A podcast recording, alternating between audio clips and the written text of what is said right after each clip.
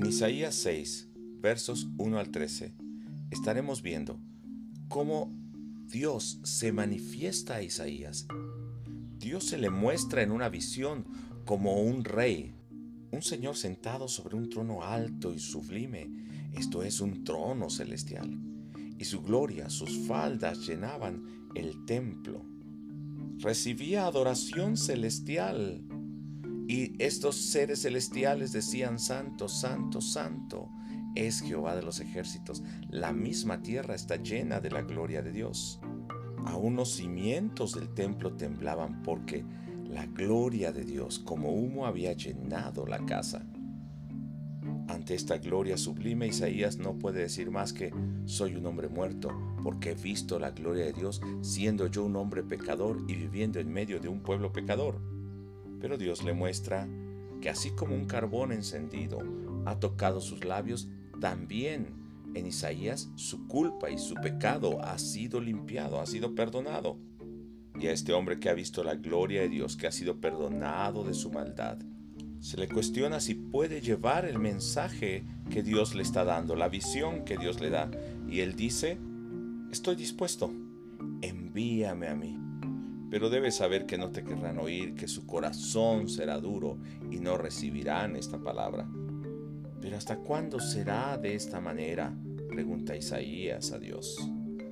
Y la respuesta es, hasta que Dios haya ejecutado completamente el juicio sobre Jerusalén y sobre Judá, y las ciudades, todos los lugares estén abandonados. Es un panorama desolador y triste. Parece que no hay esperanza y como nos había dicho en el capítulo 6, que es como una presa en las fauces de ese león, no hay quien le pueda rescatar.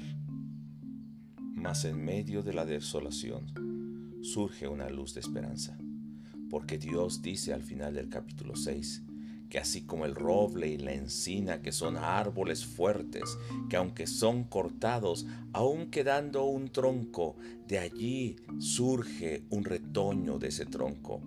Esa es la simiente santa, la promesa que Dios había hecho, que levantaría la simiente para bendición a todas las naciones levantaría un renuevo a David, a Isaí. Cumpliría el pacto que Dios había hecho a Abraham con un pueblo a través de la simiente. Cumpliría lo que Dios había dicho en Génesis 3:15 a la mujer con la simiente que nacería de ella y que destruiría completamente a Satanás. Hay una esperanza en medio de la desolación y del juicio hay restauración después de la destrucción.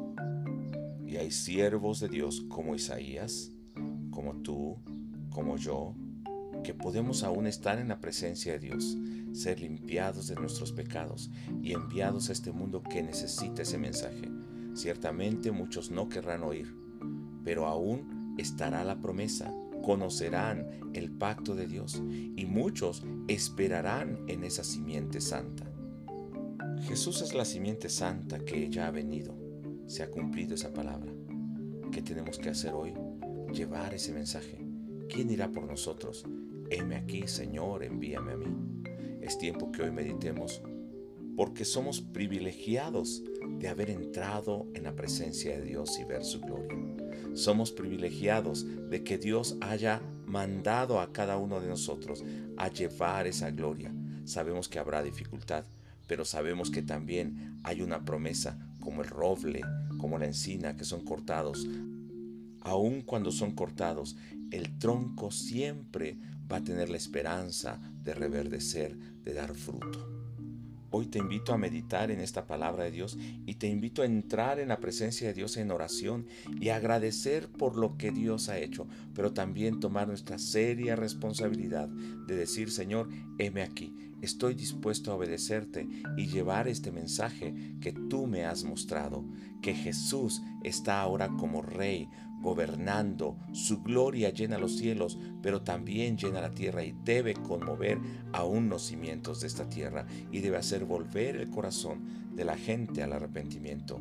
Dios te bendiga hermano y nos vemos en la próxima.